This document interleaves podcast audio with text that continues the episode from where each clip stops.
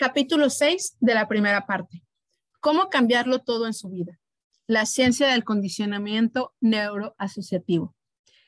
El principio de un hábito es como un hilillo invisible que reforzamos cada vez que repetimos el acto, añadiéndole otro filamento hasta que se convierte en un gran cable que nos ata irremisiblemente en pensamiento y obra.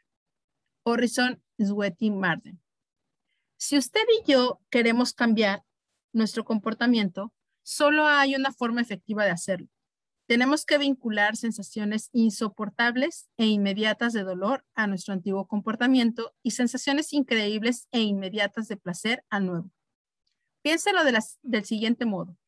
A través de la experiencia de la vida, todos nosotros hemos aprendido ciertas pautas de pensamiento y comportamiento para apartarnos del dolor y acercarnos al placer.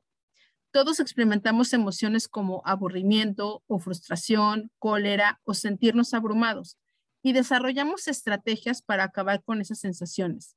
Algunas personas lo consiguen yéndose de compras, otras dedicándose a comer, otras utilizan el sexo, las drogas, el alcohol e incluso gritarle a sus hijos. Saben consciente o inconscientemente que este camino neural, aliviará su dolor y les llevará por el por el momento a un cierto nivel de placer. Sea cual fuere la estrategia para que usted y yo podamos cambiarla, tenemos que pasar por seis pasos sencillos, cuyo propósito consiste en encontrar una forma más directa y capacitadora de alejarnos del dolor y acercarnos al placer, una forma que será más efectiva y elegante. Estos seis pasos del NAC le mostrarán cómo crear una autopista directa para salir del dolor y entrar en el placer sin desviaciones limitadoras. Los pasos son, paso maestro 1, decida lo que desea realmente y qué le impide hacerlo ahora. Le sorprendería saber la gran cantidad de gente que acudió a mí en busca de tratamiento terapéutico privado y al preguntarles qué era lo que deseaban, se pasaban 20 minutos diciéndome lo que no deseaban o lo que ya no querían seguir experimentando. Tenemos que recordar que conseguimos aquello sobre lo que nos enfocamos la atención. Si seguimos enfocando la atención sobre lo que no queremos, tendremos más de eso mismo. El primer paso para crear cualquier cambio consiste en decidir que sea usted, para que así tenga algo hacia lo que dirigirse. Cuando más específico pueda ser en cuanto a lo que desea, tanto mayor será la claridad que tendrá y de más poder dispondrá para lograr lo que quiere y más rápidamente. También tenemos que saber qué nos impide hacer lo que queremos. Invariablemente, lo que nos impide efectuar el cambio es el hecho de que vinculamos más dolor a realizarlo que a permanecer como estamos. O bien tenemos la creencia de si cambio, experimentaré dolor. O bien tenemos tememos lo desconocido que pueda traer consigo el cambio. Paso maestro 2. Logre apalancamiento. Asocia un fuerte dolor a no cambiar ahora y un gran placer a la experiencia de cambiar ahora. La mayoría de la gente sabe que quiere cambiar, pero no se decide hacerlo. Pero el cambio no es habitualmente una cuestión de capacidad, sino que es casi siempre una cuestión de motivación. Si alguien pusiera un arma de fuego junto a nuestra cabeza y nos dijera, será mejor que salgas del estado depresivo y empieces a sentirte feliz ahora mismo. Apuesto a que teniendo en cuenta las circunstancias, cualquiera de nosotros sería capaz de encontrar una forma de cambiar nuestro estado emocional en un momento. Pero como ya lo he dicho, el problema consiste en que el cambio es a menudo un debería y no un tengo que o bien un tengo que aplazado para algún día. La única forma de producir un cambio ahora consiste en crearnos una sensación de urgencia tan intensa que nos veamos impulsados a seguirla. Por lo tanto, si debiéramos crear el cambio, deberíamos darnos cuenta de que no se trata de una cuestión de si puedo hacerlo o no, sino más bien de si lo haré. El que lo hagamos o no dependerá de nuestro nivel de motivación, lo que depende a su vez de esos dos poderes gemelos que configuran nuestras vidas, el dolor y el placer. Todo cambio que haya conseguido usted en su vida es el resultado de haber cambiado sus neuroasociaciones con respecto a lo que significa el dolor y el placer. A menudo sin embargo, pasamos por momentos difíciles tratando de, decidirnos a cambiar porque experimentamos emociones mezcladas acerca del cambio. Por un lado, queremos cambiar. No queremos enfermar de cáncer a causa del tabaco. No queremos echar a perder nuestras relaciones personales por culpa de nuestro temperamento descontrolado. No queremos que nuestros hijos no se sientan queridos porque los tratamos con dureza. No queremos sentirnos deprimidos durante el resto de la vida porque por algo que nos ocurrió en el pasado. No queremos seguir sintiéndonos víctimas. Por otro lado, tenemos el cambio. Nos preguntamos, ¿y si dejo de fumar y me muero de todos modos de cáncer, con lo que habría abandonado inútilmente el placer que me proporciona el tabaco? O bien, ¿y si me desprendo de este sentimiento negativo con respecto a la violación y me vuelve a suceder? Tenemos emociones mezcladas en las que vinculamos dolor y placer al cambio, lo que hace que nuestro cerebro se muestre inseguro en cuanto a qué hacer. Y eso nos impide utilizar todos nuestros recursos para realizar la clase de cambios que pueden ocurrir literalmente en un momento si nos comprometemos con ello por completo. ¿Cómo darle la vuelta a esta situación? Una de las cosas que impulsa a cualquiera a dar la vuelta a lo que sea es alcanzar un umbral del dolor. Eso significa experimentar un nivel de dolor tan intenso que uno sabe que tiene que cambiar ahora. Es un punto en el que el cerebro dice, ya está bien, no puedo pasarme ni un día más, ni un solo momento más viviendo o sintiéndome de este modo. ¿Ha experimentado eso alguna vez en una relación personal? Por ejemplo, estaba usted ahí, era algo doloroso, no se sentía nada feliz y a pesar de todo seguía donde está. ¿Por qué? Relacionaba diciéndose que las cosas mejorarían, sin hacer nada para mejorarlas. Si experimentaba tanto dolor, ¿por qué no se marchaba? Porque aunque se sintiera desgraciado, su temor a lo desconocido era una fuerza motivadora mucho más poderosa. Si ahora soy desgraciado, podía pensar, pero ¿qué me sucedería si dejo a esta persona y luego no vuelvo a encontrar a nadie? Al menos ahora sé cómo afrontar el dolor que siento. Esa clase de pensamiento es lo que impide a la gente realizar cambios. Finalmente, sin embargo, el dolor de hallarse envuelto en esa relación negativa se convierte un buen día en algo más grande que su temor a lo desconocido, con lo que se encuentra ante el umbral y efectúa el cambio. Quizás haya hecho lo mismo en su cuerpo cuando decidió finalmente que no podía dejar pasar un día más sin hacer algo respecto a su exceso de peso. Quizá la experiencia que le empujó finalmente fue el no haber logrado ponerse sus pantalones favoritos o la sensación de tener los muslos gruesos frotándose entre sí al subir una escalera o simplemente la visión de los pliegues bultosos de exceso de carne colgándole de los costados de su cuerpo. Una palanca es un instrumento que utilizamos para levantar o mover una tremenda carga que no podríamos manejar de otra manera. El apalancamiento es absolutamente crucial para crear cualquier cambio para liberarse de las cargas de comportamiento como fumar, beber, comer en exceso, maldecir o seguir pautas emocionales como sentirse deprimido, preocupado, temeroso o inadecuado, cualquier cosa. El cambio existe algo más que establecer el reconocimiento de que debería usted cambiar consiste en saber que el nivel emocional y sensorial más profundo y básico que tiene usted que cambiar.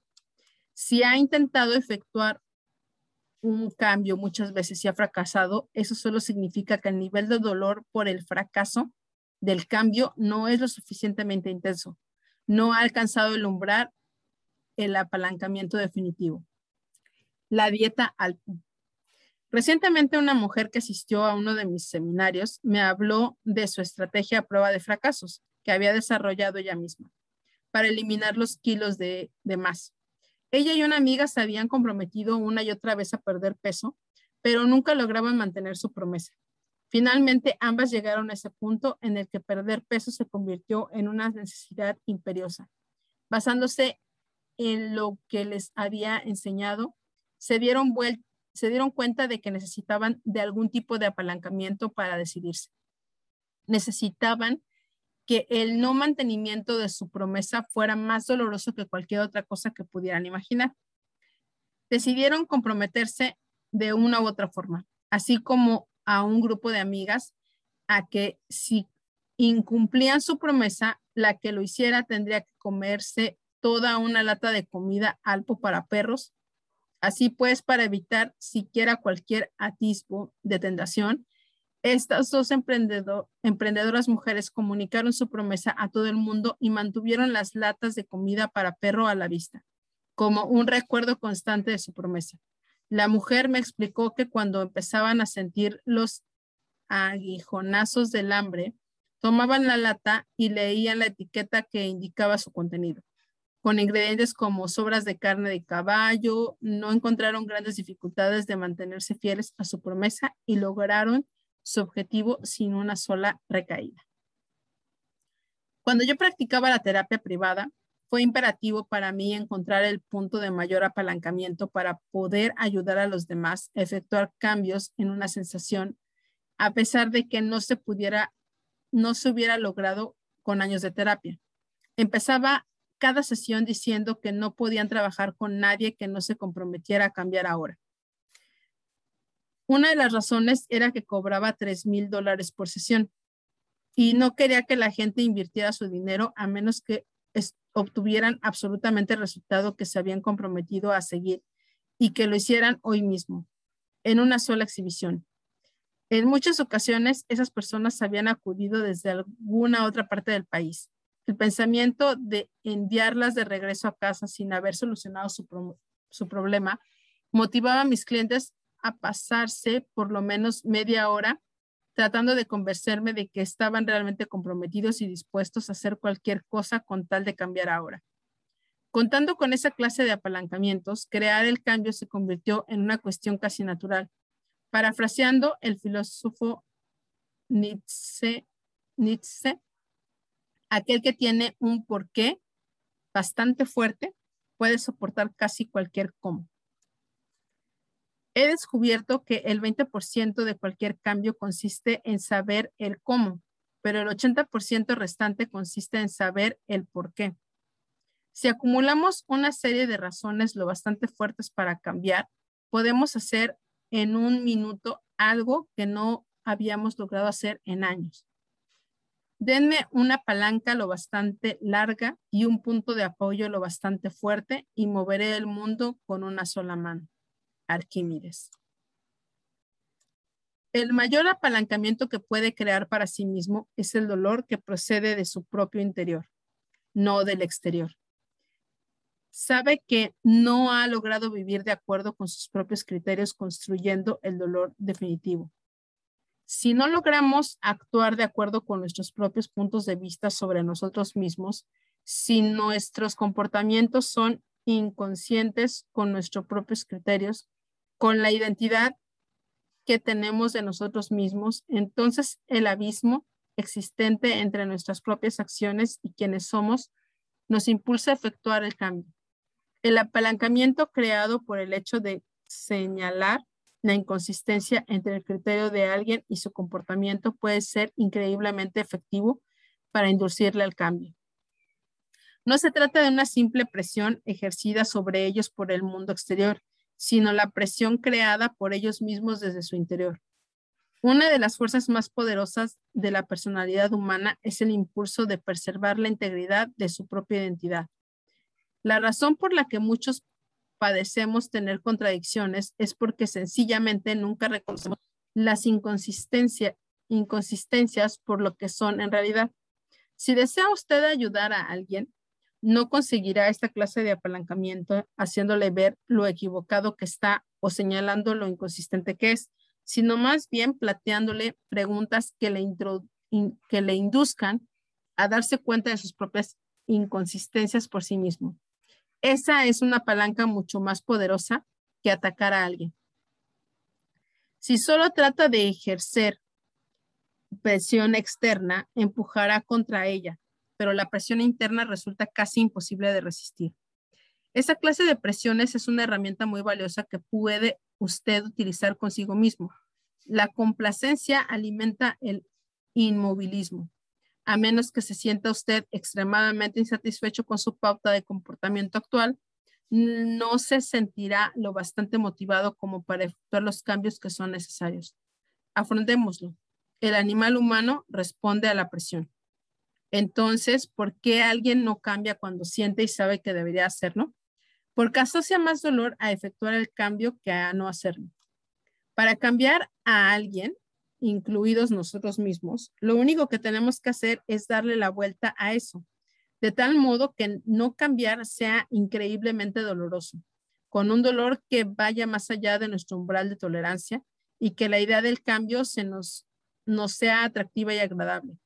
Para lograr un verdadero apalancamiento, hágase preguntas inductoras de dolor. ¿Qué me costaría si no cambio? La mayoría de nosotros nos ocupamos demasiado de calcular el precio del cambio, pero ¿cuál es el precio por no cambiar? En el último término, ¿qué me, me perderé en mi vida si no hago el cambio? ¿Qué me está costando ya mental, emocional, física, financiera y espiritualmente?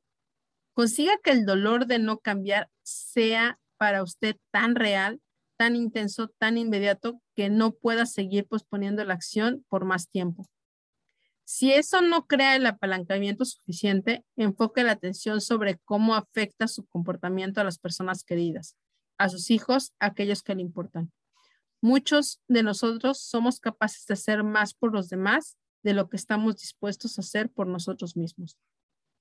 Imagínese con todo detalle gráfico cuánto impactará negativamente su fracaso para cambiar sobre las personas que sean más importantes para usted. El segundo paso consiste en hacerse preguntas que asocie con el placer para ayudarse a vincular estas sensaciones positivas con la idea del cambio. Si cambio, ¿cómo me ayudará eso a sentirme con respecto a mí mismo? ¿Qué clase de impulso podría crear si cambiara esto en mi vida? ¿Qué otras cosas podría conseguir si realmente efectuara este cambio hoy mismo? ¿Qué me ¿Cómo se sentiría mi familia y mis amigos? ¿Cuánto más feliz sería yo ahora? La clave consiste en encontrar montones de razones, o mejor todavía, razones lo bastante sólidas acerca de por qué debería efectuar el cambio inmediatamente y no algún día en el futuro. Si no se ve impulsado a efectuar el cambio ahora, entonces no dispone de un verdadero apalancamiento. Ahora que ha vinculado el dolor en su sistema nervioso, el hecho de no cambiar y placer al de cambiar, se ve impulsado a crear un cambio y puede proceder a poner en práctica el tercer paso del NAC. Paso maestro 3. Interrumpa la pauta limitadora. Para sentirnos seguros con cierto comportamiento, desarrollamos pautas características de pensamiento, enfocando la atención sobre las mismas imágenes e ideas, haciéndolo, haciéndonos la misma pregunta. El desafío es la mayoría de la gente desea un nuevo resultado, pero continúa actuando de la misma manera. En ciertas ocasiones escuché decir a alguien que la definición de la locura es hacer las mismas cosas una y otra vez y esperar un resultado diferente. Le ruego que no me interprete mal. No hay nada que vaya mal en usted. No necesita que nadie le arregle y le sugiero que evite a cualquiera que utilice estas metáforas para describirlo. Los recursos que necesita para cambiar cualquier cosa en su vida se encuentran en su interior en estos mismos instantes. Lo que usted es que tiene una serie de neuroasociaciones que habitualmente le hacen no utilizar por completo su capacidad. Lo que tiene que hacer es reorganizar sus caminos neuronales para que le guíen de la forma adecuada en la dirección que desea, en lugar de en la dirección de sus frustraciones y temores. Para obtener nuevos resultados en nuestras vidas, no podemos limitarnos a saber lo que deseamos y lograr el apalancamiento necesario sobre nosotros mismos. Podemos sentirnos altamente motivados para cambiar, pero si seguimos haciendo las mismas cosas, repitiendo las mismas pautas inapropiadas, nuestras vidas no van a cambiar y lo único que experimentaremos será más y más dolor y frustración. ¿Ha observado alguna vez a una mosca atrapada en una habitación? Busca inmediatamente la luz, de forma que se dirige contra la ventana golpeándose una y otra vez contra el cristal y a veces durante horas. ¿Ha visto alguna vez a la gente hacer lo mismo? La gente se siente altamente motivada para cambiar, dispone de apalancamientos intensos, pero ni toda la motivación del mundo podrá ayudarle si sigue intentando salir a través de una ventana cerrada. Tiene que cambiar su método de aproximación. La mosca solo encontrará una posibilidad si se da media vuelta y mira a su alrededor en busca de otra salida. Si usted y yo siguiéramos la misma y vieja pauta, siempre obtendríamos lo mismo y viejos resultados. Los discos repiten una y otra vez los mismos sonidos debido al surco continuo en el que se haya registrado el sonido. Pero, ¿qué sucedería si un buen día tomara el disco y lo raya docenas de veces con una aguja? Si lo hiciera un número suficiente de 20 de veces, llegaría un momento en el que la pauta se vería tan profundamente interrumpida que el disco ya no volvería a sonar nunca más de la misma forma. Del mismo modo, interrumpir la pauta de comportamiento o la emoción limitadora de alguien puede cambiar por completo su vida. ¿Por qué a veces también crea apalancamiento para otras cosas y con esos dos únicos pasos usted puede cambiarlo virtualmente todo? Los pasos adicionales del NAC no son más que una forma de asegurarse que el cambio sea perdurable y que usted desarrolle nuevas alternativas que sean placenteras y capacitadoras. Recientemente, durante uno de mis seminarios de tres días sobre poder ilimitado en Chicago, marqué una extraña pauta de interrupción. Un hombre afirmó que deseaba realmente eliminar su hábito de comer chocolate. Enseguida me di cuenta de que ser adicto al chocolate le producía gran placer. Incluso llevaba puesta una camiseta que decía, quiero, quiero poseer el mundo, pero estoy dispuesto a cambiarlo por chocolate. Era evidente que aunque deseara dejar de comerlo, también obtendría ganancias secundarias del hecho de mantener su hábito. También le proporcionaba una satisfacción secundaria. A veces la gente desea crear un cambio porque un comportamiento o pauta emocional le produce dolor, pero también puede obtener beneficios de ello mismo que trata de cambiar. Si una persona se hiere, por ejemplo, y de repente se encuentra con que todo el mundo espera para atenderle y le dedica una gran cantidad de atención, es muy posible que sus heridas no sanen con la suficiente rapidez. Aunque desee dejar atrás el dolor, inconscientemente también desea seguir recibiendo el placer de saber que la gente se preocupa. Puede usted hacerlo todo correctamente, pero si la satisfacción secundaria es demasiado fuerte, se encontrará de regreso a las antiguas pautas. Quien experimenta esto siente emociones contradictorias con respecto al cambio. Dice que quiere cambiar, pero a menudo cree de forma subsecuente que mantener el antiguo comportamiento o pauta emocional le proporciona algo que no podría obtener con otro modo. Así pues, no está dispuesto a dejar de sentirse deprimido, aunque eso le resulte doloroso.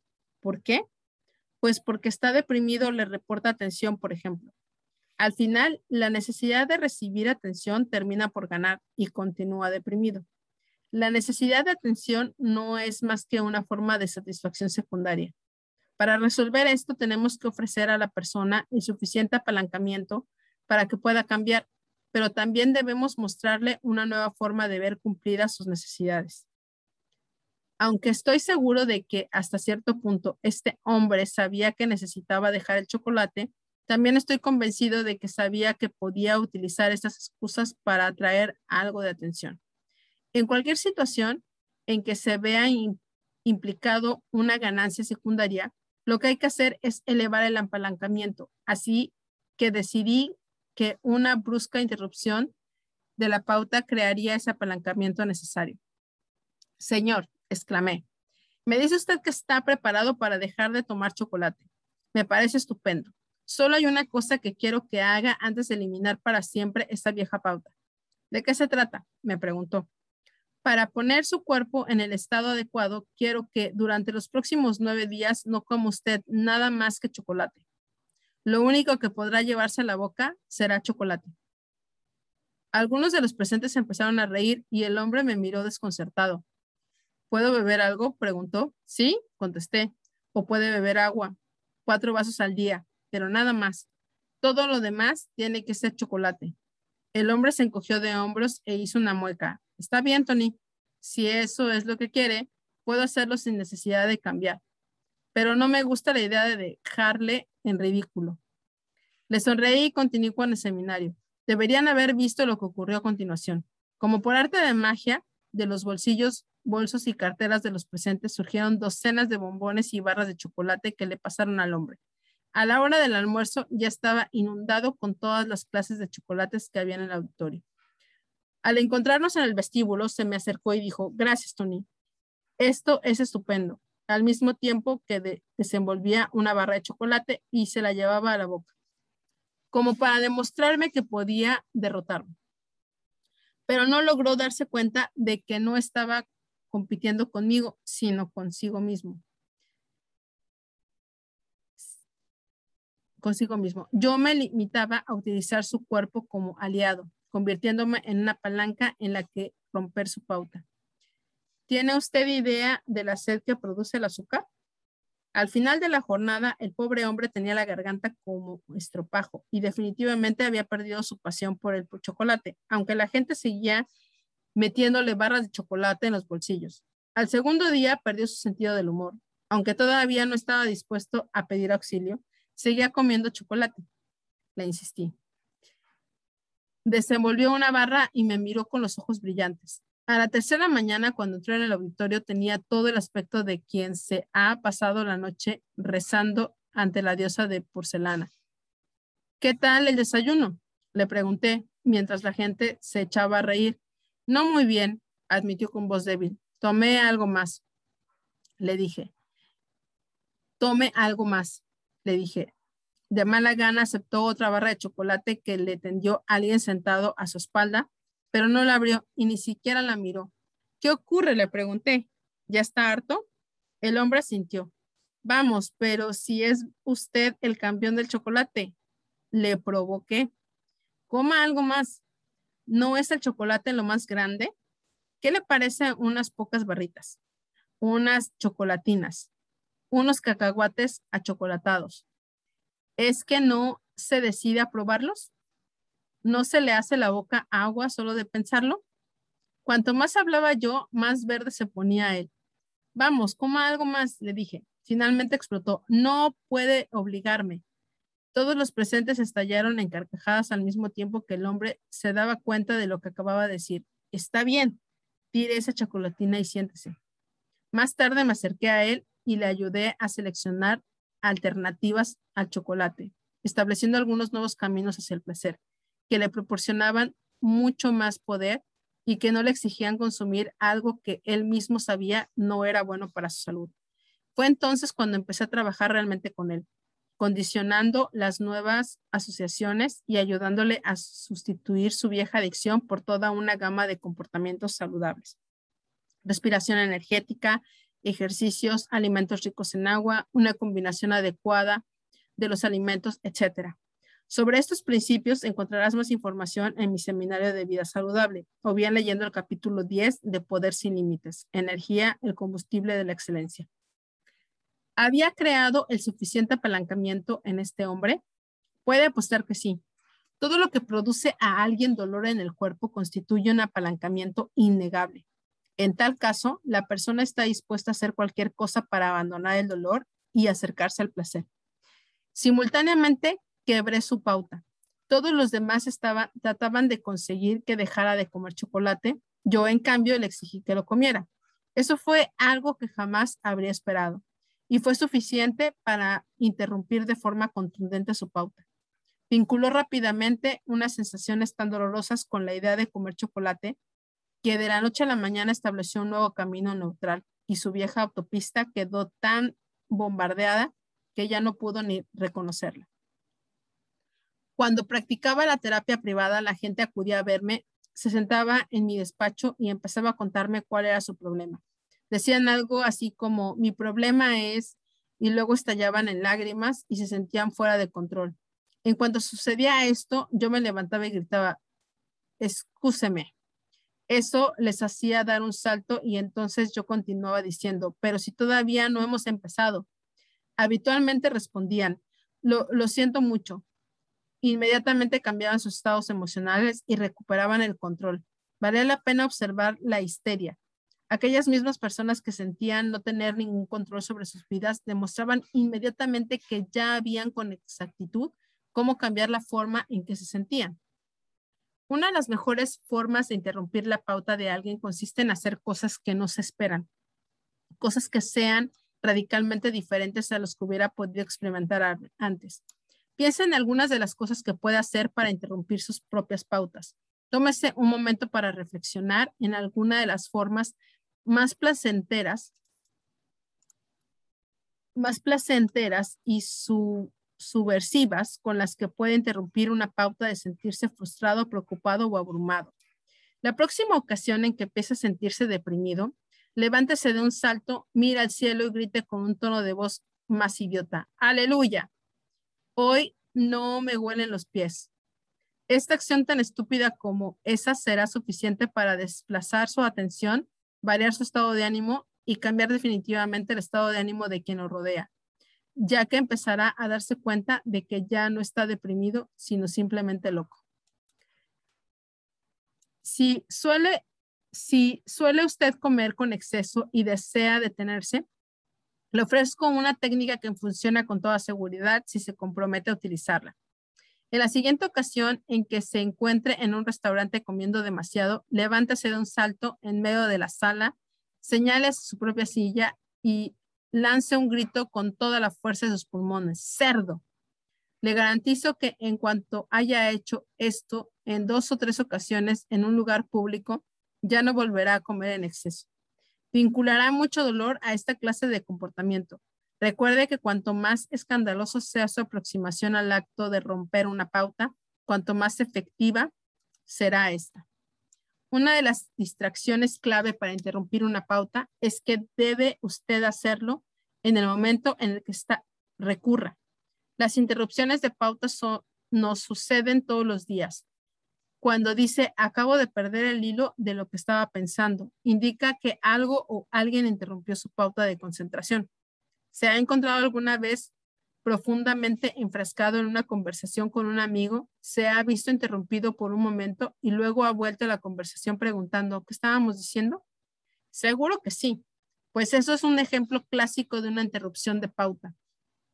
Recuerde que si queremos crear un cambio, en el pasado hemos aprendido a obtener placer de seguir una ruta tortuosa que incluye una serie de consecuencias negativas. Necesitamos romper esa vieja pauta necesitamos revolverla de tal modo que no podamos ni reconocerla. Encontrar una nueva pauta, ese es el paso siguiente, y condicionarla una y otra vez hasta que se convierta en nuestra actitud consistente. ¿Cómo romper pautas limitadoras de sentimiento y acción? Interrumpir una pauta durante un número suficiente de veces puede cambiar casi a cualquiera. Una forma sencilla de romper una pauta consiste en diseminar las sensaciones que vinculamos a nuestros recuerdos. La única razón por la que nos sentimos enojados es porque nos representan, representamos las cosas en nuestra mente de una forma determinada. Por ejemplo, si su jefe le grita y usted le, le da vueltas a la experiencia durante el resto de la jornada, viendo al jefe cómo le grita una y otra vez, se irá sintiendo progresivamente peor porque permitir que la experiencia siga afectándole. porque no tomar ese disco de esta en su mente y rayarlo tantas veces que no pueda ya seguir experimentando ese sentimiento? Quizás hasta pueda transformarlo en algo divertido. Inténtelo ahora mismo haciendo lo siguiente. Piense una situación que le haga sentirse triste, frustrado o enojado. Ahora de los dos primeros pasos del NAC, de lo que ya hemos hablado. Si ahora sigue sintiéndose mal con respecto a la situación, ¿cómo quiere llegar a sentirse? ¿Por qué quiere sentirse de ese modo? Lo que le ha impedido hacerlo son las sensaciones que había vinculado con esta situación correcta, concreta. ¿No sería maravilloso que pudiera sentirse bien acerca de ello? Ahora obtenga algo de apalancamiento sobre sí mismo. Si no cambia su forma de sentirse esta situación, ¿cómo va a seguir sintiéndose? Apostaría a que bastante mal.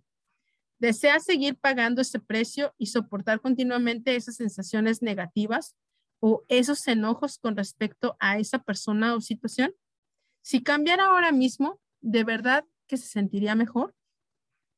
La pauta de la diseminación. Dispone de apalancamiento suficiente. Ahora disemine los sentimientos limitadores hasta que ya no se le ocurran más.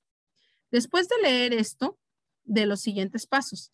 Imagine la situación que le está molestando tanto, como si se tratara de una película. No se sienta enojado con ello y limítese a observarla una y otra vez, fijándose en todo lo ocurrido. Tome la misma experiencia y transfórmela en una serie de dibujos animados. Sin, siéntese en un sillón con una amplia y tonta sonrisa en el rostro, respirando plenamente y recorra la imagen hacia atrás con toda la rapidez que sea capaz de ver lo ocurrido a la inversa. Si alguien le dice algo, déjele que se entregue en sus palabras. Deje que la película corra hacia atrás con toda rapidez y luego vuelva a recorrerla hacia adelante con mayor rapidez aún. Ahora cambia los colores de las imágenes, de modo que los rostros de todos los implicados muestran los colores del arco iris. Si hay alguien que se enoje en particular, hágale aparecer con las orejas muy grandes como Mickey Mouse o que le crezca la nariz como a Pinocho. Haga eso mismo por lo menos una docena de veces hacia atrás y hacia adelante a los lados, rayando el disco de sus imágenes en una tremenda velocidad y con buen humor. Al hacerlo, reproduzca alguna música en su mente. Quizás sea su canción favorita o alguna música de una película de dibujos animados. Vincule esos extraños sonidos con la vieja imagen que solía perturbarle. Eso cambiará definitivamente las sensaciones. La clave de todo este proceso es la velocidad a la que pueda rebobinar las imágenes y el nivel de humor y exageración que vincule a ellas. Tres, ahora piense en la situación que estaba molestando y observe cómo se siente. Si lo ha hecho con efectividad, habrá roto fácilmente la pauta tantas veces que le resultará difícil e incluso imposible regresar a aquellos sentimientos negativos. Eso puede hacerlo hasta con aquellas cosas que le hayan estado fastidiando durante años. A menudo es un método mucho más efectivo que tratar de analizar el por qué o la procedencia de una situación, lo que no constituye en nada a cambiar las sensaciones que vincula con esta situación en concreto. Por muy sencilla que parezca, la diseminación efectiva de una situación funciona en la mayoría de los casos, incluso cuando ha implicado un trauma. ¿Por qué funciona? Porque todos nuestros sentimientos se basan en las imágenes que enfocamos en nuestras mentes y en el sonido y las sensaciones que vinculamos con esas imágenes específicas. Al cambiar las imágenes y los sonidos, cambiamos también la forma que nos sentimos. Al condicionarse así una y otra vez, resulta difícil regresar a la vieja pauta. Una forma de romper una pauta consiste en dejar de hacer algo y adoptar una actitud fría. Si deja de recorrer una pauta de forma continua, el camino neural se disparará, se disparará gradualmente. Una vez establecida la conexión neural, el cerebro siempre tendrá un camino, pero a menos que se lo use, este se difumina. Sucede lo mismo que con todo lo demás. Si no lo usa, empieza a perderlo ahora que ya ha roto las pautas que le había estado conteniendo, dispone de espacio libre para crear una alternativa nueva y capacitadora. Es el paso maestro 4. Este cuarto paso es absolutamente crítico para establecer un cambio perdurable. De hecho, el fracaso de la gente para encontrar una forma alternativa para alejarse del dolor y acercarse al placer constituyen constituyen la razón principal de que los intentos de cambio de la mayoría de la gente sean solo temporales. Muchas personas llegan hasta el punto en el que tienen que cambiar, en el que el cambio se convierte en una obligación ineludible porque vinculan mucho dolor con la vieja pauta y placer con la idea del cambio. Llega incluso a interrumpir sus pautas, pero después de eso no dispone de nada con qué reemplazarlas. Recuerde que todas sus pautas neurológicas están diseñadas para ayudarle a alejarse del dolor y acercarse al placer. Esas pautas se hallan bien establecidas y aunque pueda tener efectos colaterales negativos, Si ha aprendido que un hábito puede alejarle del dolor, volverá a él una y otra vez, puesto que no ha descubierto ninguna forma mejor de lograr los sentimientos que desea experimentar de nuevo. Si ha seguido cada uno de estos pasos, tiene claro lo que desea y lo que le está impidiendo conseguirlo. Ha encontrado apalancamiento sobre sí mismo y ha interrumpido la pauta. Lo que necesita ahora es llenar el vacío con una nueva serie de alternativas que le produzcan las mismas sensaciones agradables sin tener que arrastrar los efectos colaterales negativos.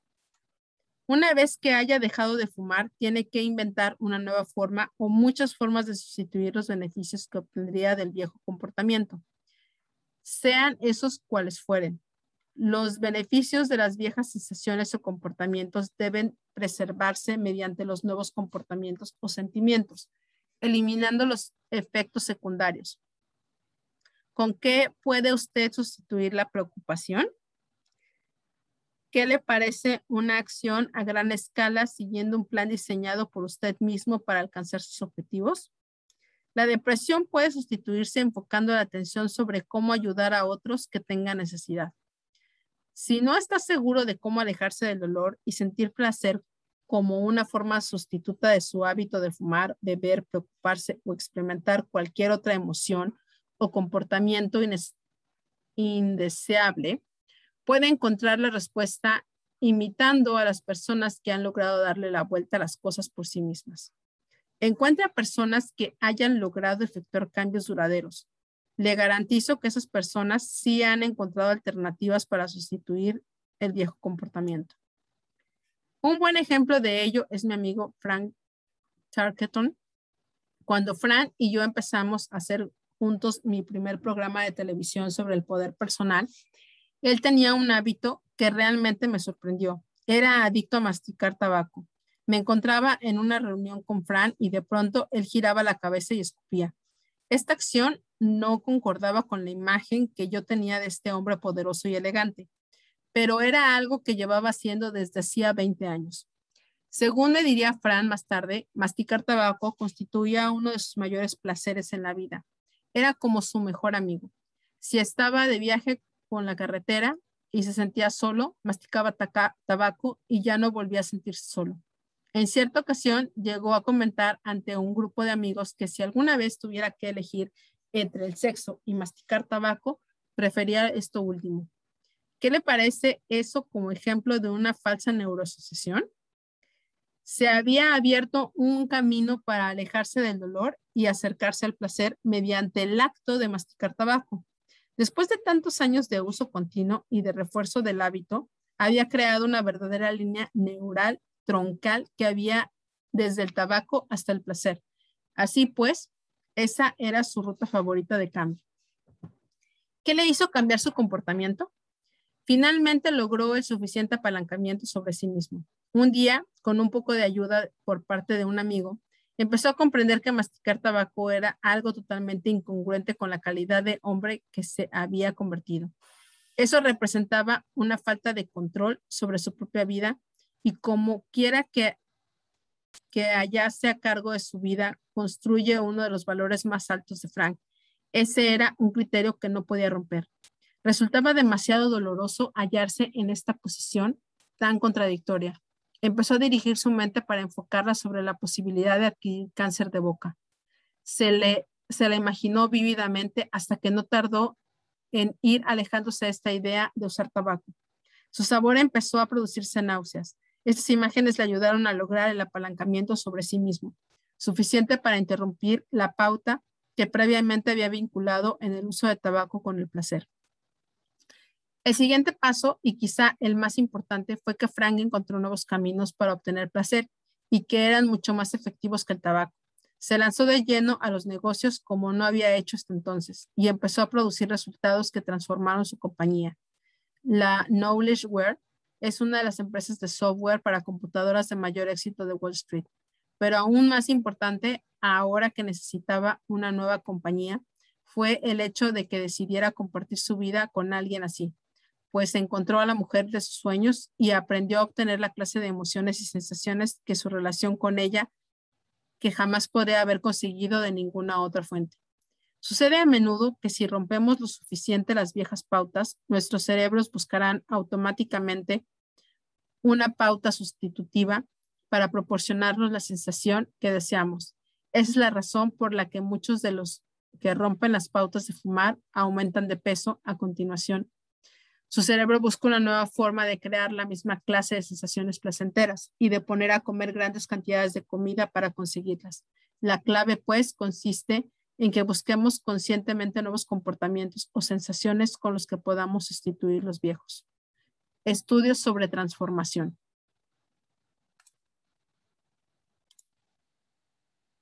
La investigadora Nancy Nam, Nancy Mann, llevó a cabo un estudio estadístico para evaluar hasta qué punto se rehabilitaban los drogadictos y descubrió que la adopción en un comportamiento sustitutorio parece jugar un papel fundamental incluso en este complejo campo del cambio. El primer grupo del estudio fue obligado a abandonar su adicción mediante algún tipo de presión externa, aplicando a menudo a través de una institución legal. Tal y como hemos visto en la sección dedicada al apalancamiento, la presión externa rara vez ejerce un impacto duradero. Como bien puede suponer, estos hombres y mujeres volvieron a sus antiguos hábitos en cuanto desapareció la presión, es decir, en cuanto salieron de la prisión donde estaban confinados. Un segundo grupo, compuesto por personas que deseaban realmente dejar el hábito, intentaron hacerlo por su propia cuenta. Su apalancamiento fue fundamentalmente interno. Como resultado de ello, sus cambios de comportamiento duraron mucho más tiempo, a menudo hasta los dos años después del compromiso inicial. Lo que finalmente les produjo una recaída fue sufrir un estado de tensión. Cuando sucedió eso, a menudo regresaron a su hábito como una forma de alejarse del dolor y acercarse al placer. ¿Por qué? Porque lo habían encontrado, no habían encontrado una sustitución para el viejo cambio neural. El tercer grupo sustituyó su adicción con una nueva alternativa, algo que les proporcionaba las sensaciones que habían buscado, estado buscando en un principio o quizás algo que les hacía sentirse incluso mejor. Muchas de esas personas encontraron relaciones satisfactorias, iluminación espiritual, una carrera a la que pudieron entregarse apasionadamente. Como resultado de ello, muchos nunca regresaron a los viejos hábitos de la droga y la mayoría se mantuvo alejado de ella durante un periodo medio de ocho años antes de que se produjera alguna recaída. Las personas que lograron desembarazarse de su hábito con la droga siguieron los cuatro primeros pasos del NAC y de esa y esa fue la razón por la que alcanzaron el éxito. No obstante, algunos de ellos solo se mantuvieron así durante ocho años. ¿Por qué? Porque no utilizaron el quinto y crítico paso del NAC. Paso maestro 5. Condicionar la nueva pauta hasta que se consiste, sea consistente. El condicionamiento es la forma de asegurarse que cualquier cambio que usted haga sea consistente y duradero a largo plazo. La forma más sencilla de condicionar algo consiste en practicarlo una y otra vez hasta que se abra un camino neurológico.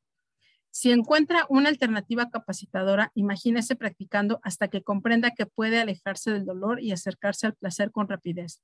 Su cerebro empezará a asociar esto como una nueva forma de producir ese resultado sobre una base consciente. Si no lo hace así, regresará a la vieja pauta. Si practica la nueva alternativa capacitadora una y otra vez y lo hace con una tremenda intensidad emocional, se grabará un camino y con mayor repetición y emoción, y este se convertirá, se convertirá en autopista hacia su nueva manera de alcanzar resultados hasta llegar a formar parte de su comportamiento habitual. Recuerde que su cerebro no conoce la diferencia entre algo de usted se imagine vividamente y algo que experimenta realmente. El condicionamiento se asegura que viajará automáticamente por la nueva ruta y que si distingue una de las desviaciones que antes solía tomar, ahora se limitará a pasar ante ella a toda velocidad. De hecho, le resultará incluso difícil salirse por ella. El poder del conocimiento es inmenso Recientemente leí el gran, el gran Larry Bird de los Boston Celtics había, estaba haciendo un anuncio de televisión para una bebida refrescante. Se suponía que debía fallar un lanzamiento de salto, pero hizo nueve cestas seguidas antes de lograr fallar un tiro. Así de fuerte se había condicionado a lo largo de los años. Cada vez que la pelota le llegaba a las manos, pasaba automáticamente por una pauta que tiene como objetivo hacerla pasar por la canasta. Estoy seguro de que si examinamos la parte del cerebro de Larry Bird vinculada con ese movimiento, descubrimos un camino neural sustancial. Tanto usted como yo debemos darnos cuenta de que podemos condicionar cualquier comportamiento dentro de nosotros mismos siempre y cuando lo hagamos con la suficiente repetición e intensidad emocional. El siguiente paso consiste en establecer un programa para reforzar su nuevo comportamiento. ¿Cómo puede recompensarse a sí mismo por alcanzar el éxito? No espere haber pasado un año sin fumar. Ofrezca una recompensa a sí mismo después de un solo día sin fumar. No espere haber perdido cuatro kilos de peso, ni siquiera medio. En cuanto haya apartado el plato, dejando comida en él, dese una palmadita en el hombro. Establezca una serie de objetivos a corto plazo y cada vez que alcance uno de ellos, ofrézcase una recompensa de inmediato. Si se ha sentido deprimido o preocupado, cada vez que emprenda una acción, en lugar de seguir deprimiéndose o preocupándose, a cada vez que le sonría a alguien que le pregunte cómo se encuentra y diga estupendamente, ofrézcase una recompensa por haber empezado a introducir los cambios necesarios mediante los que asegura su éxito a largo plazo. De ese modo, su sistema nervioso aprenderá a vincular el placer con el cambio. La gente que desea perder peso no siempre comprende el valor de los resultados inmediatos habitualmente perder un par de kilos de, peso no le transformará a uno en un Adonis. Así pues, es importante ofrecerse a sí mismo una recompensa en cuanto haya realizado alguna acción específica o haya hecho algún progreso emocional específico. Como preferir dar una vuelta a la manzana antes de acudir a la primera hamburguesería que encuentre en el camino.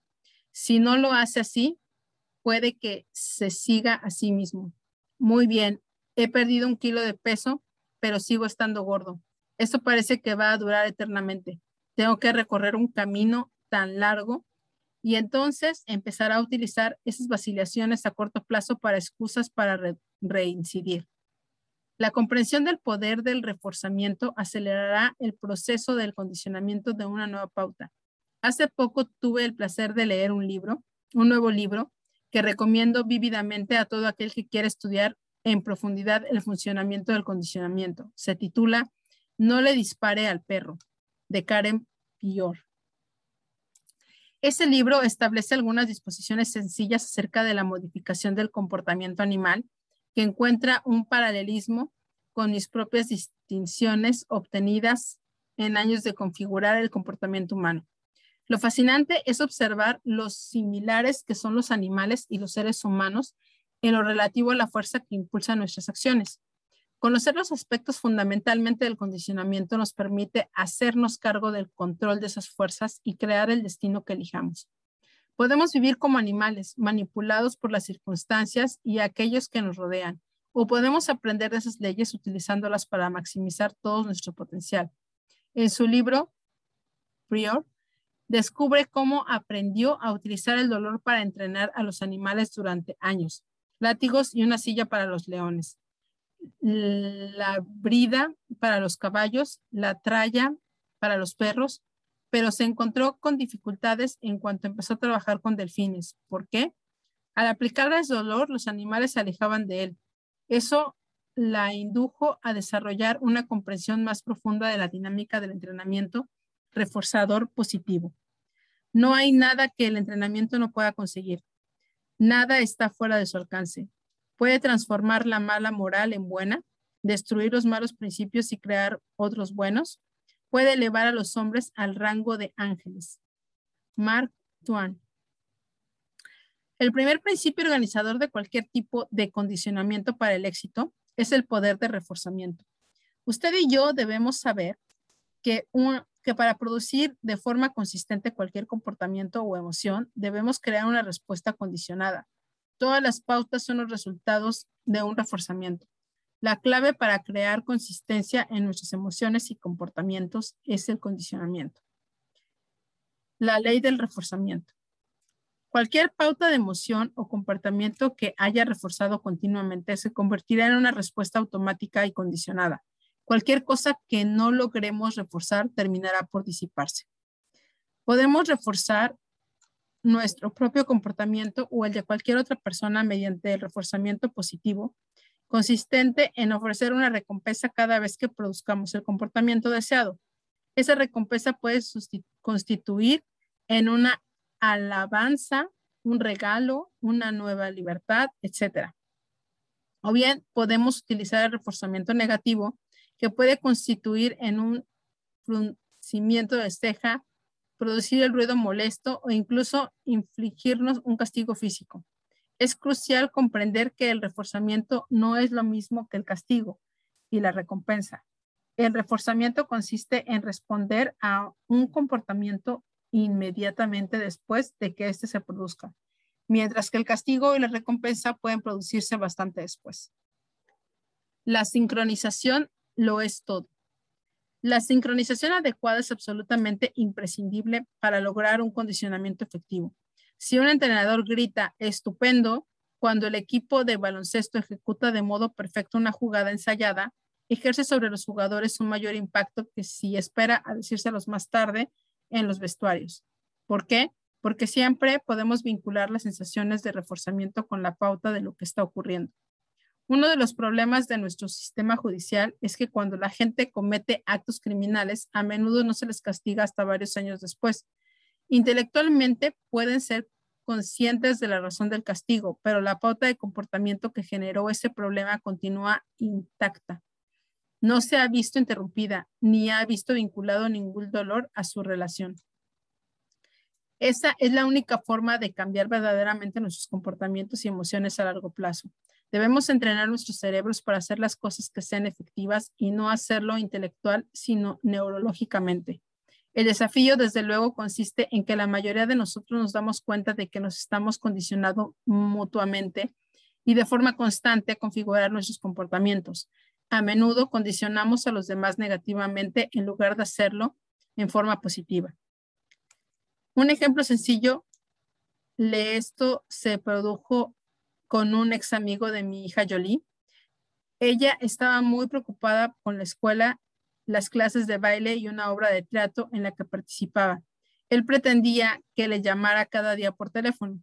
Cuando después de unos días sin llamar, finalmente lo hizo, él le hizo sentir una tremenda cantidad de dolor.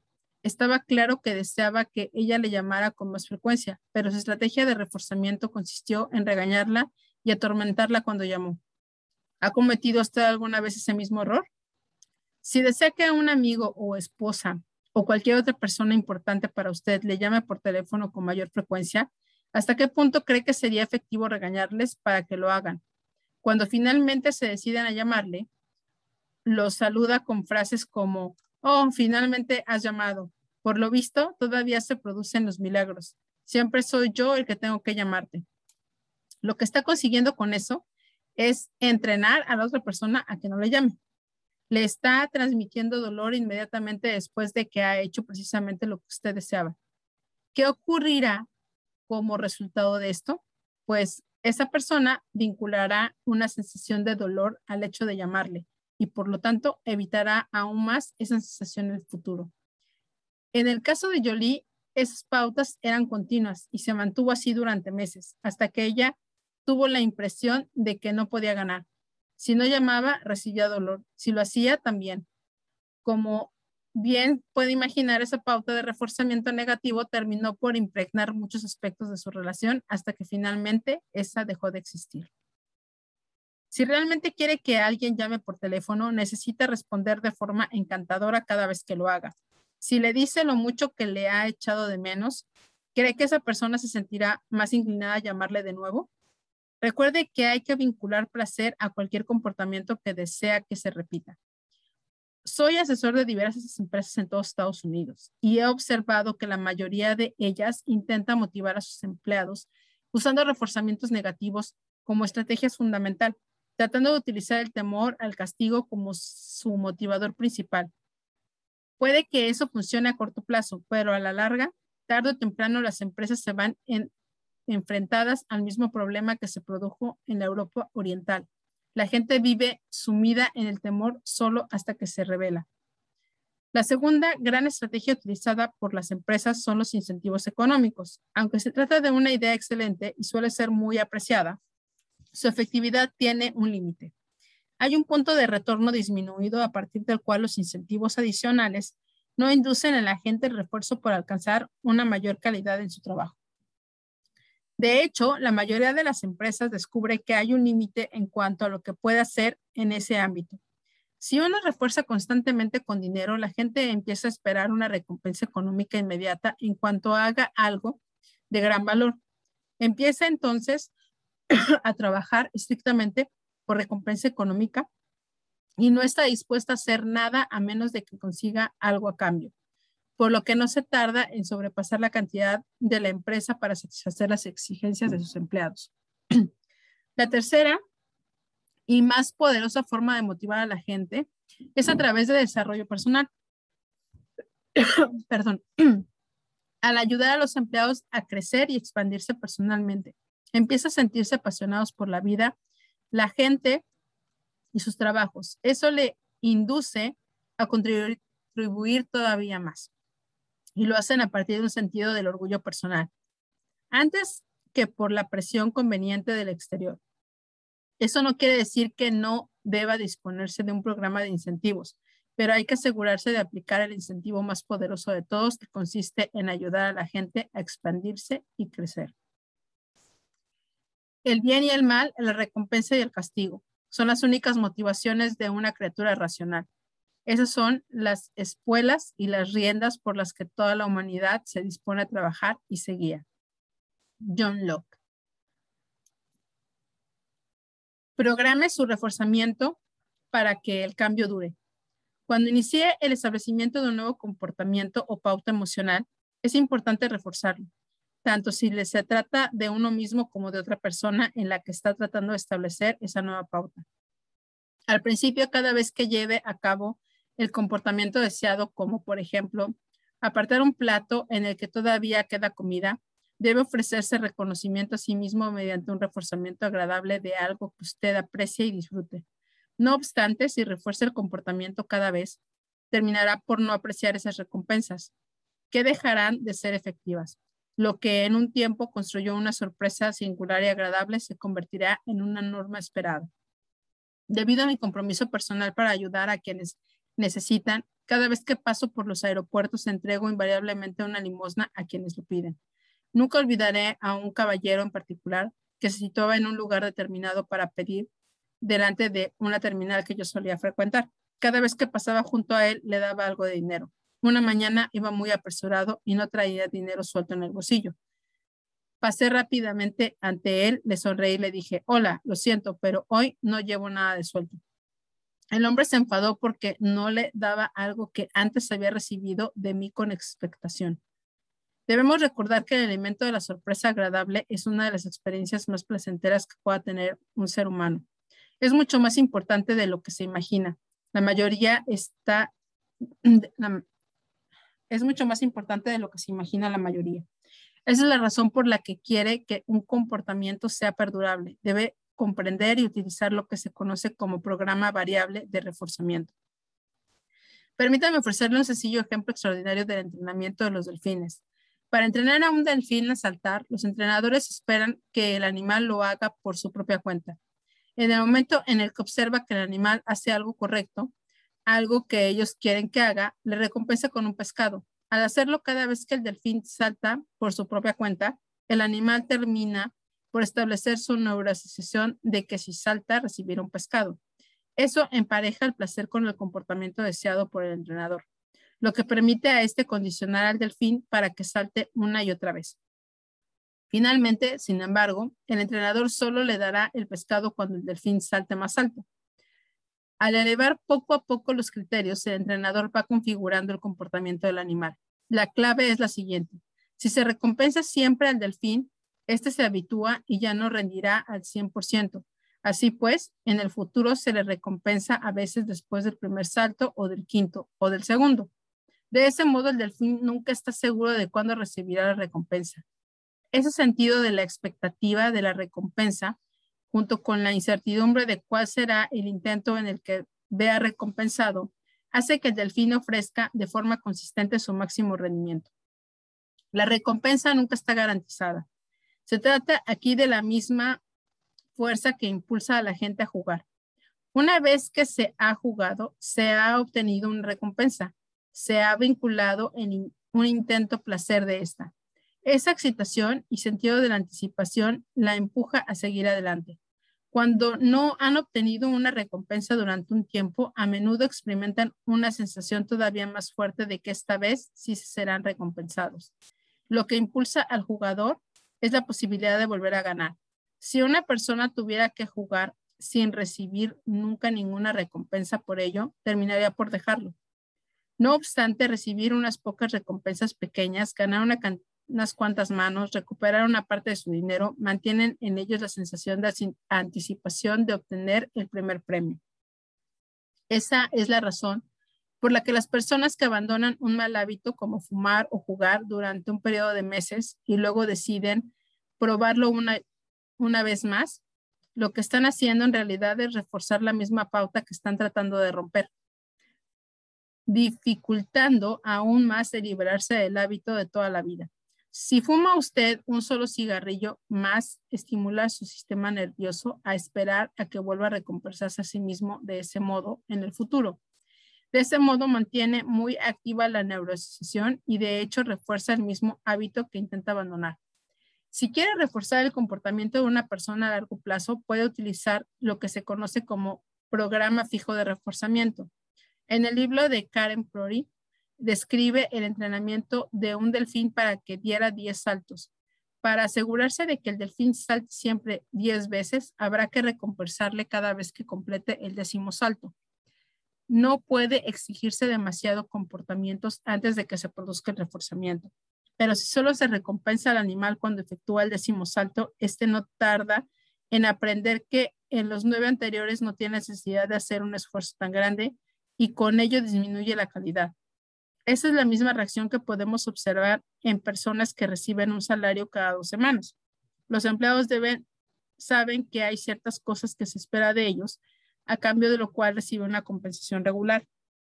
La cuestión es que muchas personas aprenden a hacer solo lo mínimo necesario para recibir la recompensa porque no hay sorpresa. El salario es algo que se espera a cambio del trabajo, claro está. Pero si esa es la única recompensa, los empleados se limitarán a hacer únicamente lo que se espera de ellos y lo mínimo que esperan para recibir la pagada. La paga. No obstante, si hay sorpresas ocasionales como reconocimientos, premios, ascensos y otros incentivos estarán dispuestos a hacer el esfuerzo extra con la esperanza y la anticipación de ser recompensados y reconocidos. Recuerde que estas sorpresas no deben ser predecibles, ya que con tal caso serían inefectivas y se consideran como garantizadas. La expectativa es lo que impulsa el comportamiento varíe sus recompensas y obtendrá mejores resultados para establecer el cambio, tanto en el mismo como en cualquier persona a la que, se, a la que dirija. También puede utilizar una tercera herramienta para el reforzamiento. Se conoce como el premio gordo y puede ayudarle a aceptar el reforzamiento. Si, por ejemplo, se da de vez en cuando al delfín no un pescado, sino tres o cuatro por su comportamiento. Eso hace que el animal anticipe más de lo que cabe esperar de ese esfuerzo extra, algo que representa una recompensa enorme. Eso le induce a dar más de sí mismo. Los seres humanos respondemos de una forma similar. En aquellas empresas que ofrecen a sus empleados una recompensa mayor de la esperada, se crea una gran motivación para continuar ofreciendo un gran servicio en el futuro con la expectativa de que recibirán por ello una recompensa aún mayor. Ese mismo principio puede obrar milagros en sus hijos. Crea una motivación iniciadora.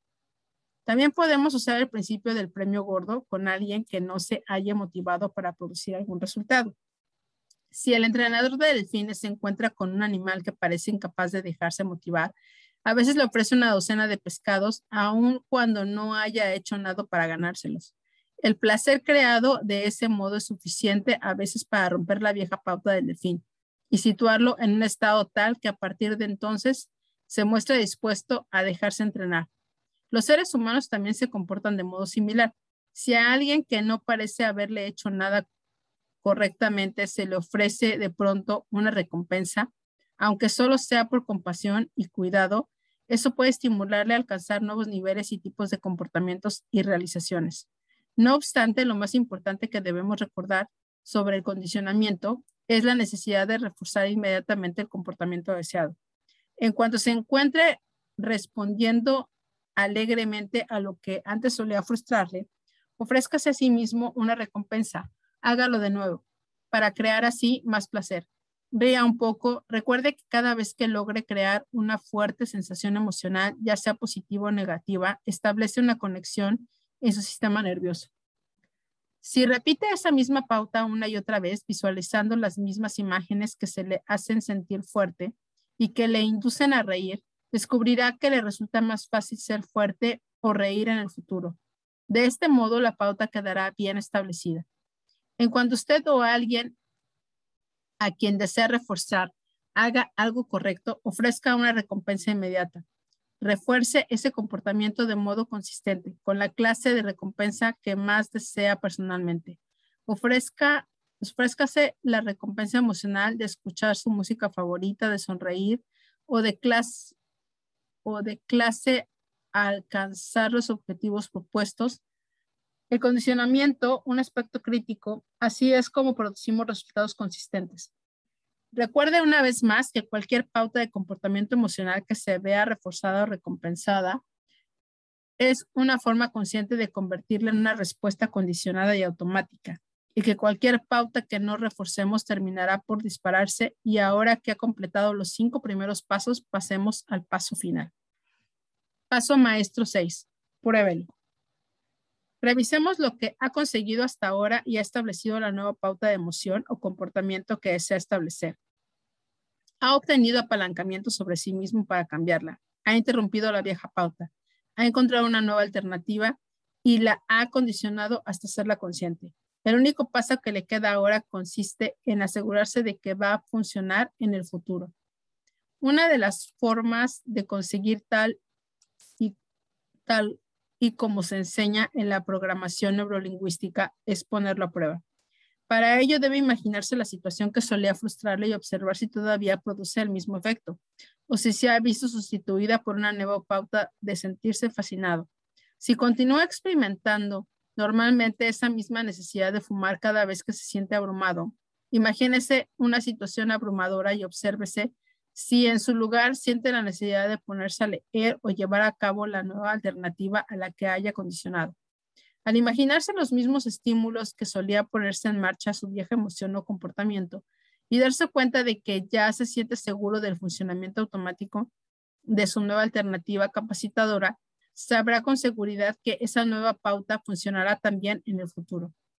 Además, debe comprobar la, la ecología del cambio que acaba de establecer la palabra ecología implica el estudio de las consecuencias.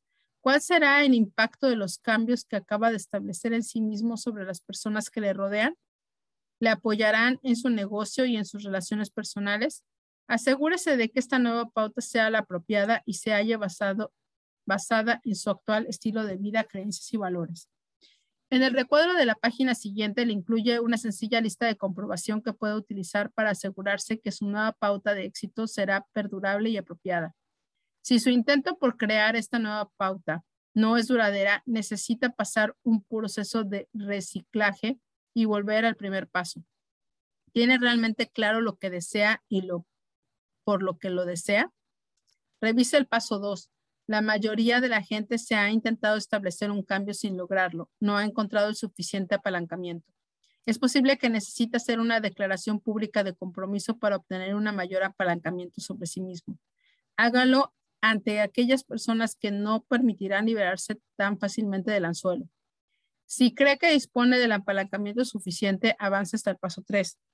Si sabe lo que quiere y dispone de suficiente apalancamiento, es muy posible que le ocurra como a la mosca que se lance repetidamente sobre el cristal de la ventana en busca de una salida. Está haciendo las mismas cosas una y otra vez con más y más intensidad. pero no ha cambiado su aproximación al tema. Tiene que interrumpir su pauta. Comprobación ecológica. 1. Asegúrese que el dolor se haya totalmente asociado con la vieja pauta. Al pensar en su viejo comportamiento sentimiento, se imagina ahora y siente las, cosas como dolorosas en lugar de como agradables. Asegúrese de que el placer se haya totalmente asociado con la nueva pauta. Al pensar en su nuevo comportamiento sentimiento, se imagina ahora y siente las cosas como placenteras en lugar de dolorosas. 3. Adáptese a los propios valores, creencias y reglas. El nuevo comportamiento o sentimiento es consistente en los valores, creencias y reglas de su vida. Hablemos de esto en el capítulo posterior. Asegúrese de que mantiene los beneficios de la vieja pauta. El nuevo comportamiento o sentimiento le sigue permitiendo obtener los beneficios y sentimientos de placer que solía obtener con la vieja pauta. Compruébelo. Imagínese a sí mismo compartiendo de este nuevo modo en el futuro. Imagínese aquello que le habría impulsado a adoptar la vieja pauta. Asegúrese de que al hacerlo pueda utilizar la nueva pauta en lugar de la vieja. Hay un dibujo donde el perro le está apuntando con un arma a una persona que está comiendo de más. Eh, tú, ya estoy harto de pedir limosna. si tiene la sensación de haber realizado correctamente todos estos pasos, avance al cuarto. Si su esfuerzo sigue sin producir cambio alguno, está demorando con claridad que ha pasado por alto este paso.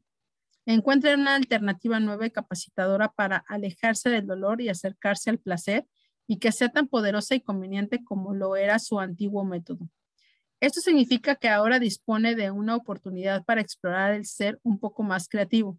Encuentra un modelo que, que imitar, alguien que haya sido capaz de eliminar ese hábito o serie negativa de emociones que usted quiere cambiar.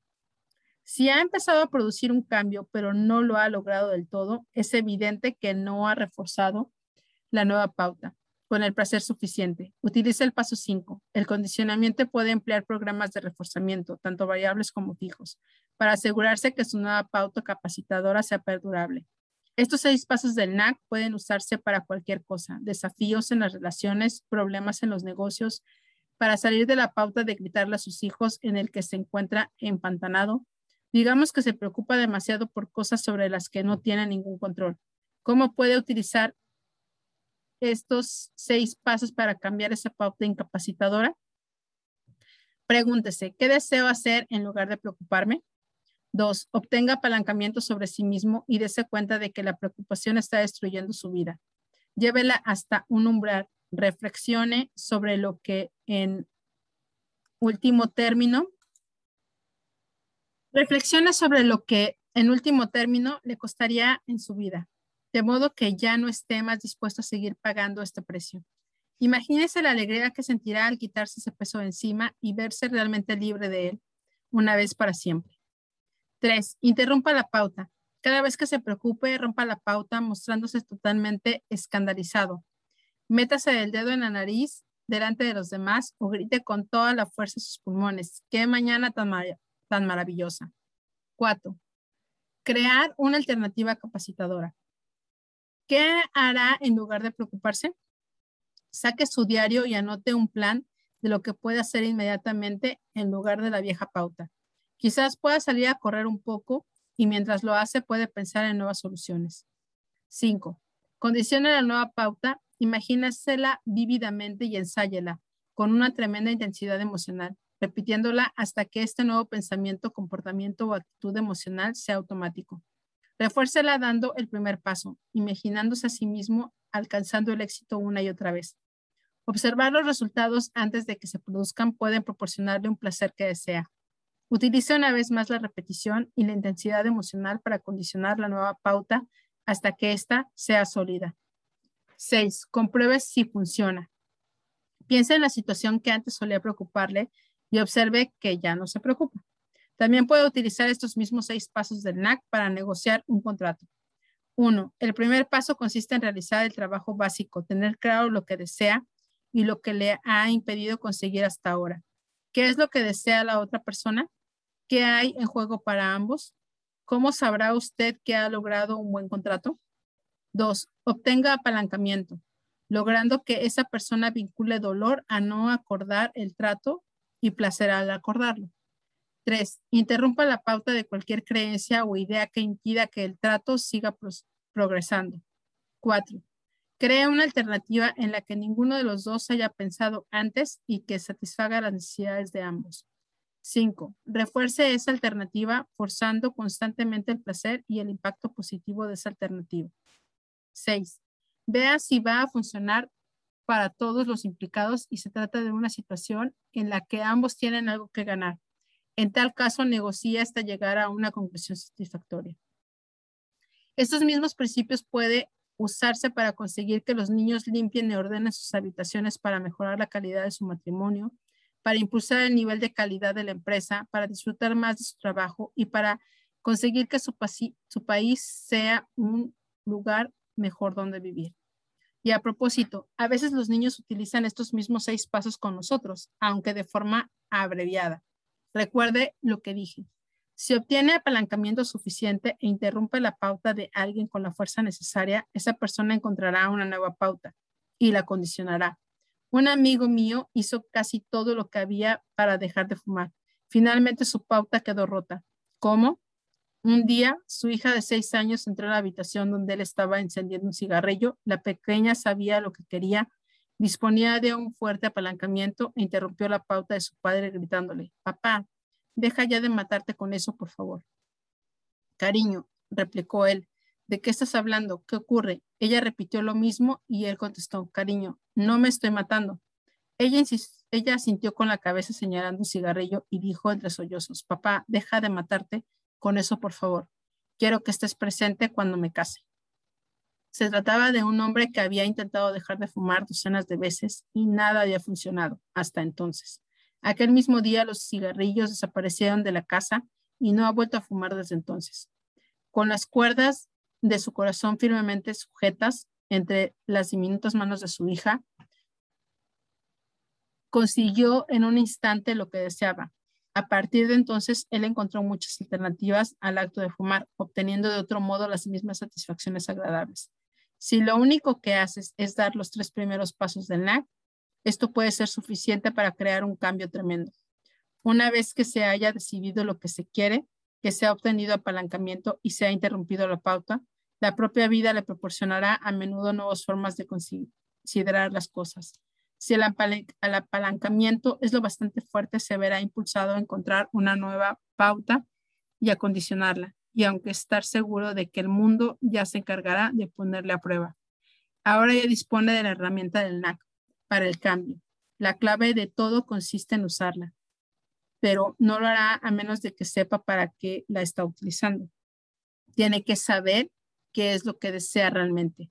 Tiene que descubrir cómo conseguir lo que desea realmente, que es el capítulo número 7.